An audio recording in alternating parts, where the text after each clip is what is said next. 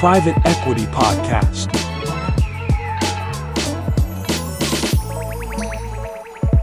Je suis Antoine Sage et je vous propose de partager un thé avec les personnalités de l'écosystème du private equity.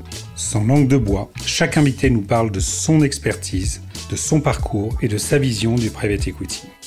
Chacun sa tasse de thé. GPs, LPs, régulateurs, prestataires et partenaires. Avec le podcast Private Equity, toutes et tous sont les bienvenus tant qu'ils enrichissent notre vision du PE.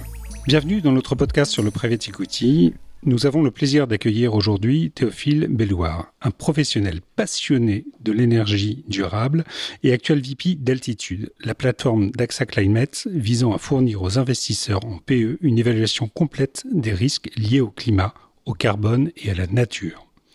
Théophile, vous êtes ingénieur diplômé de l'école polytechnique en énergie du XXIe siècle et disposez également d'un master Sustainable Energy and Electric Energy System de l'Université technique du Danemark. Votre formation et vos expériences variées témoignent d'une part de votre engagement envers les enjeux environnementaux et d'autre part de votre expertise et votre impact dans l'industrie. Avec AXA Climate et Altitude aujourd'hui, vous êtes un acteur éclairé et engagé et nous sommes très heureux de vous accueillir aujourd'hui. Merci. Théophile, soyez le bienvenu dans Private Equity, notre podcast, et c'est un plaisir de vous accueillir ce soir. Première question, finance et private equity d'un côté et climat de l'autre. Quel regard portez-vous sur cette relation et qu'est-ce que peut apporter le premier au second? C'est une très bonne question. Euh, j'ai une conviction qui est que l'un ne peut pas aller sans l'autre. Il y a cette dépendance en fait entre à la fois la finance, private equity ici, et à la fois le climat. Et c'est même, j'allais dire, un, peu un terrain de jeu pour altitude qui est de créer des intersections, des intersections entre des personnes, des secteurs, des concepts euh, qui euh, de base ne se seraient pas rencontrés. Et je pense que pour tout ce que le climat peut apporter au private equity et inversement, on est content de créer ça on a eu un exemple euh, assez concret où j'aime beaucoup, c'est d'avoir euh, certains de nos clients, euh, altitude, d'avoir des managing partners qui se joignent à la conversation et de notre côté de venir avec notre climatologue qui, autour de la table, va pouvoir venir parler du sujet et de savoir comment est-ce que les deux peuvent s'apporter et créer de la valeur.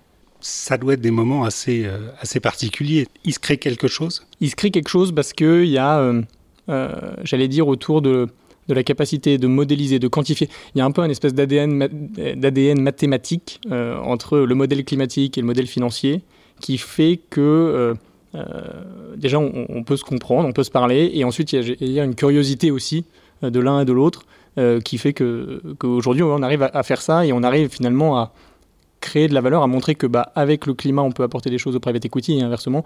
Le private equity c'est un peu ce, c'est un levier, hein, si on le définit ça a été régulièrement défini comme ça.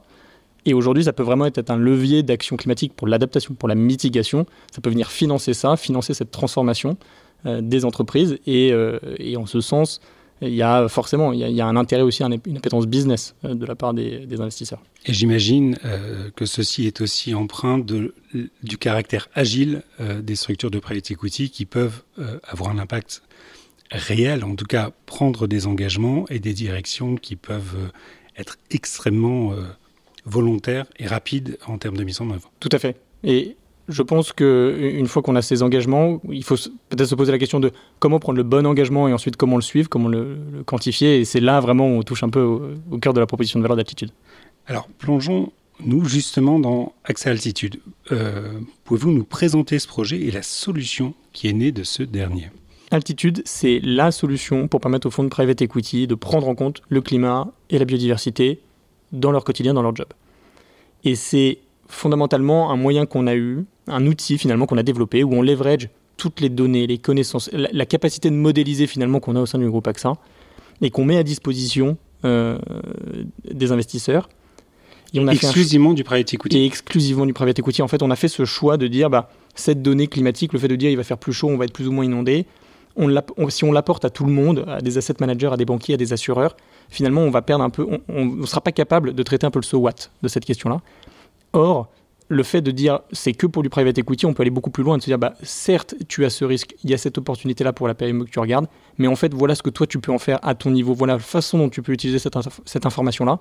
Et cette formulation de recommandations nous permet vraiment d'aller plus loin et de se différencier et d'apporter de la valeur. Ce qui sous-tend cette stratégie, c'est que euh, les fonds de private equity ont peut-être cette agilité, euh, justement, et l'urgence, en tout cas un temps court, pour mettre en œuvre, pour cheminer au regard de ce diagnostic initial. Exactement. Et euh, le fait de poser ce diagnostic très tôt, de se dire bah, dès une phase de due deal, en fait, je connais mes risques, a priori, je connais ce à quoi je suis exposé, quels sont mes enjeux, mes opportunités aussi de transition, en disant bah, en fait, comment ce secteur-là doit se transformer demain euh, pour atteindre une économie bas carbone.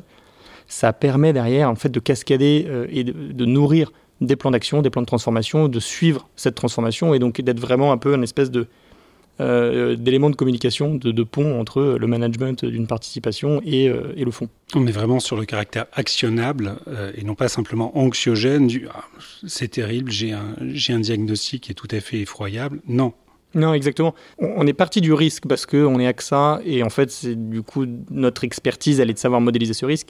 Mais derrière, notre volonté, c'est de rendre possible euh, l'adaptation et de comprendre en fait tout ce que l'adaptation apporte et, toutes les externalités, qu'elles soient euh, sociales, qu'elles soient environnementales, qu'elles soient sur la nature. Justement, vous accompagnez ces fonds d'investissement pour évaluer et suivre euh, notamment les risques climat des sociétés que ces fonds ont à leur actif.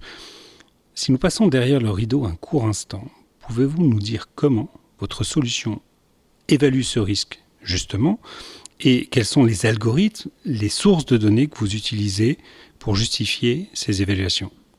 On va s'appuyer sur quelques points d'information qu'on collecte de nos clients, la nature des, activités, en le business, les secteurs d'activité des entreprises en portefeuille, et la localisation de leurs actifs.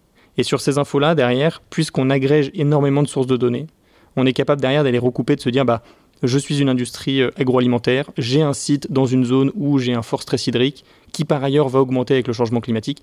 Et donc ça fait apparaître euh, finalement euh, une analyse du risque. On est capable de l'expliciter, de le quantifier et derrière d'aller apporter un peu un so what, bah, très bien. Alors comment est-ce que je me transforme, comment est-ce que je réduis ma consommation d'eau, comment est-ce que je réutilise de l'eau, comment est-ce que j'accompagne la boîte? Dit autrement, je fais apparaître justement avec cette expertise historique d'AXA, et cette, euh, cette différente source de données, on ne parle plus de données, mais vraiment d'informations actionnables. Et je fais apparaître une nouvelle information qui n'existait pas auparavant, une méta-information qui va me permettre, en tant que gérant de fonds, de mieux prendre en compte ce risque et de le transformer en action. Exactement.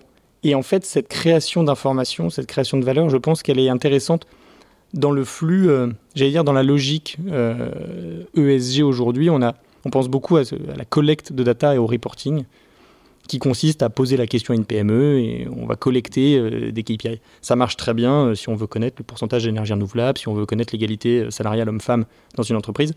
Quand je pose la question à une PME de savoir comment le changement climatique va impacter ses sites quand, ou ses fournisseurs, quand je me pose la question de la biodiversité en local et au niveau des chaînes de valeur, en fait, je n'ai plus cette information-là, elle n'est pas disponible. Et c'est là où on a besoin de la science, on a besoin de scientifiques pour répondre à cette question et c'est un peu cette, euh, ces éléments de réponse, cette voie du scientifique qu'on essaye de mettre entre l'investisseur et, l'entreprise à travers Altitude.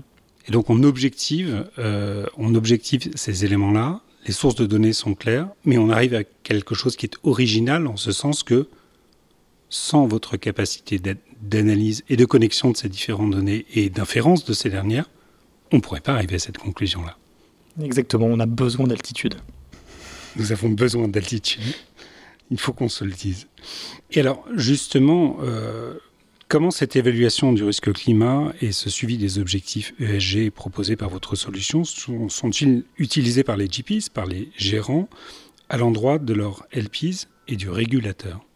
On va trouver euh, deux cas d'usage principaux. Le premier, il est vraiment dans cette logique de, avec très peu d'infos et uniquement des infos disponibles dans un mémo d'investissement, je sais sortir euh, une première analyse des risques auxquels je suis exposé et euh, de leur niveau de matérialité. Et ça, c'est très utile dans une phase de pré-acquisition. Et en fait, on voit nos clients qui l'utilisent très tôt dans leur phase de pré, euh, même en pré-due deal. Et derrière, ça vient alimenter des discussions et des notes de comité d'investissement. On a un deuxième cas d'usage qui va plutôt être autour d'une euh, mesure finalement de ces risques sur l'ensemble du portefeuille. Et parce qu'on a cette solution qui permet, avec peu d'input, en fait, de screener euh, tout, on va avoir une couverture de 100% du portefeuille avec une approche très euh, bottom-up mhm. et donc euh, exhaustive et d'une consolidation de ces risques. Et ça, c'est extrêmement pratique pour la connaissance de son portefeuille, pour reporter effectivement à ses clients LPs, pour le régulateur, On a aussi de plus en plus nous de clients britanniques maintenant soumis à la TCFD en termes de réglementation depuis le 1er janvier et qui du coup bah, en fait se nourrissent finalement de, ce qui, de ces mesures de risque pour pouvoir reporter. Vous proposez aujourd'hui votre solution aux GPs. Les LPs sont-ils aussi à l'horizon? Oui. Euh, pourquoi? Parce que la question de connaître les risques climatiques sur le portefeuille se pose aussi pour les LPs. Et en fait, euh, technologiquement, on a cette, si demain on a cette solution pour les LPs, on a la même pour euh, les GPs en fonds de fonds, qui sont en indirect, qui n'ont pas cette information-là, qui n'ont pas cette connaissance. Et donc, évidemment qu'on a envie justement de craquer ça, de craquer ce partage de connaissances. Et je pense qu'il est assez intéressant pour nous, euh, notamment parce qu'en fait, on peut aller aligner tous les acteurs de la chaîne de valeur autour de ce sujet qu'est le climat et qu'est l'adaptation climatique. Et aller au-delà du, du LPIS, du GP, on pourrait aussi euh, avoir la, participation euh, demain qui se dit, bah, ok, je connais mieux mes risques, je les identifie, je travaille dessus, je m'y adapte. Et en fait, on, a, on a cette convergence des intérêts et donc de faire avancer ces trois personnes dans la même direction, qui est un vrai un vrai driver pour nous et, qui est rendu possible. Et donc, le moment où on arrivera à faire partager toute cette information-là, euh, on sera très heureux. En ce qui concerne le terme altitude, nous nous parlons euh, ce soir du 50e étage de la tour Montparnasse. On a pris un peu d'altitude. L'utilisation de ce terme en phase de due diligence est intéressante parce qu'on est vraiment le nez dans le guidon du deal et pour autant votre, le nom que vous avez choisi implique prise de hauteur, euh, je ne vais pas dire omniscience, mais en tout cas une méthodologie, une solidité de, méthodologie, des référentiels euh, incontestables. Comment l'équipe, quel impact ceci a au regard de l'équipe que vous avez recrutée, qui vous accompagne, et quel impact ça a aussi chez vos clients, qui est de dire, oui, c'est le moment de prendre de l'altitude. Alors, on a, euh, on a cette volonté de prendre de la hauteur et d'aider nos clients à prendre de la hauteur, et en fait, je pense qu'on y gagne tous. Je pense que ça se retrouve aussi dans la, dans la façon dont on fait notre métier et dans la façon dont les équipes font leur métier. Euh, j'ai toujours plaisir de voir euh, des product managers qui, qui, vont vraiment vouloir passer du temps, en fait, euh, aussi avec nos clients, ou, et, pour essayer de comprendre comment est-ce que les utilisateurs d'altitude peuvent demain mieux s'en servir. En fait, c'est quoi le cas d'usage? On repart non pas de ce qu'on sait faire en climat, mais on repart de quel est le besoin finalement de, de lecteur en private equity dans sa société de gestion? C'est quoi la réalité de son métier? Et avant de lui parler de climat, comprenons comment est-ce que demain, euh, ce qu'il peut réellement faire, ce qui est à sa main. Et cette prise de hauteur, je pense, voilà, on la retrouve aussi là-dedans. Alors, c'est un clin d'œil. Euh... Ça me semble assez signifiant néanmoins comme, comme clin d'œil, si vous me le permettez. Euh, un léger pas en arrière pour parler de notre industrie. Comment voyez-vous le private equity en 2050 et quelle place aura le digital dans celui-ci? À travers notre outil, on modélise les risques pour différents scénarios à horizon 2050. Donc vous, vous êtes déjà en 2050. Donc on est déjà en 2050. On le c'est extrêmement matériel, mais on connaît, hein, voilà, on, a une idée un peu de l'état des portefeuilles et des PME en portefeuille en 2050. Ça rend très, enfin, je veux dire, ça, ça met en évidence, en exergue vraiment euh, à quel point est-ce que euh, demain, le climat du sud de la France, on va l'avoir dans le nord de la France. À Paris, il fera les températures de Montpellier. Je veux dire, c'est des choses qu'on sait mesurer aujourd'hui et sur lesquelles on a des éléments très quantitatifs qui permettent de le prouver. Et donc c'est cette vision-là qu'on a aujourd'hui. Et donc finalement, moi quand je réfléchis à 2050, je me dis, ben, euh, 2050 c'est l'horizon de temps qu'on s'est donné collectivement pour être net zéro, ne plus émettre. Donc j'espère qu'on n'y sera pas très loin. Euh, j'espère qu'on aura réussi aussi notre chemin d'adaptation et qu'on se sera adapté à ce nouveau climat, qu'on aura su le faire intelligemment et pas fait de maladaptation. Et en fait, euh, le private equity dans tout ça, bah, c'est le private equity qui permet, qui rend ça possible. Et finalement, le private equity de 2050, idéalement, c'est celui qui finance la mitigation, l'adaptation et qui est présent.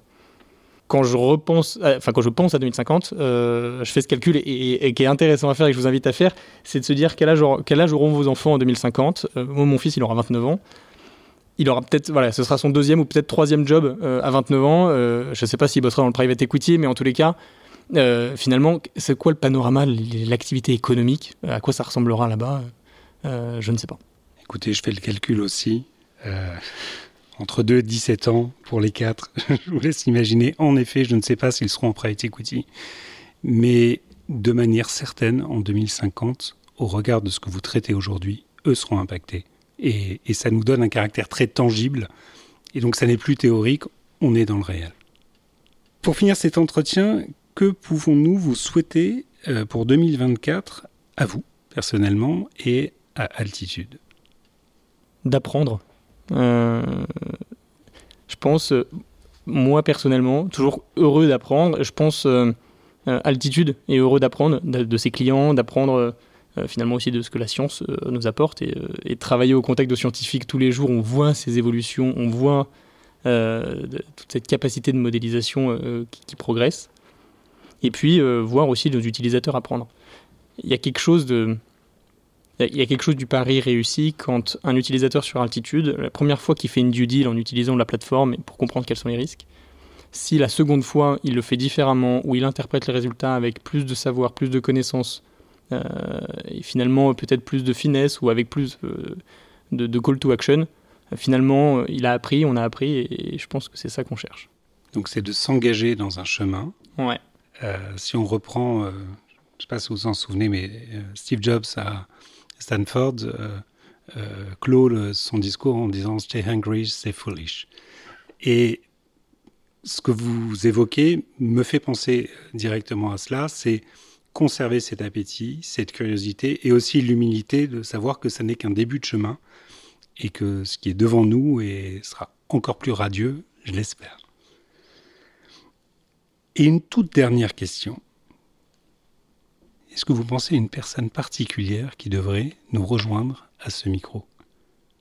Alors, il y a plein de personnes formidables euh, et, euh, et, avec des grandes choses à raconter. Forcément, euh, si je prêche pour ma paroisse, quelqu'un sur le climat, sur l'ESG, forcément, va faire sens. Il y, a, plusieurs sociétés de gestion aujourd'hui hein, qui ont des fonds avec des vraies thèses, justement, soit sur l'adaptation, soit sur la mitigation. Je pense par exemple à, Tikeo, je pense à Argos. Euh, voilà. Donc je pense qu'il y, a des partenaires dans ces fonds-là euh, qui pourraient avoir une belle histoire à raconter, ou des responsables ESG également, euh, bien sûr. Et du côté régulateur, justement? Alors là, j'ai pas de. J'ai pas de profil en tête à proposer sur le régulateur. Non, appel est fait. merci, un immense merci Théophile pour cet échange. nous vous souhaitons toutes ces jolies choses pour 2024 et nous le souhaitons à très bientôt euh, à ce micro. Merci Antoine, à très bientôt. Si l'épisode vous a plu, partagez-le sur vos réseaux. Abonnez-vous au podcast Private Equity sur Apple Podcasts, Spotify, Deezer et SoundCloud. Notez-nous et n'hésitez pas à nous donner 5 belles étoiles. Pour participer au podcast, contactez Antoine Sage sur LinkedIn.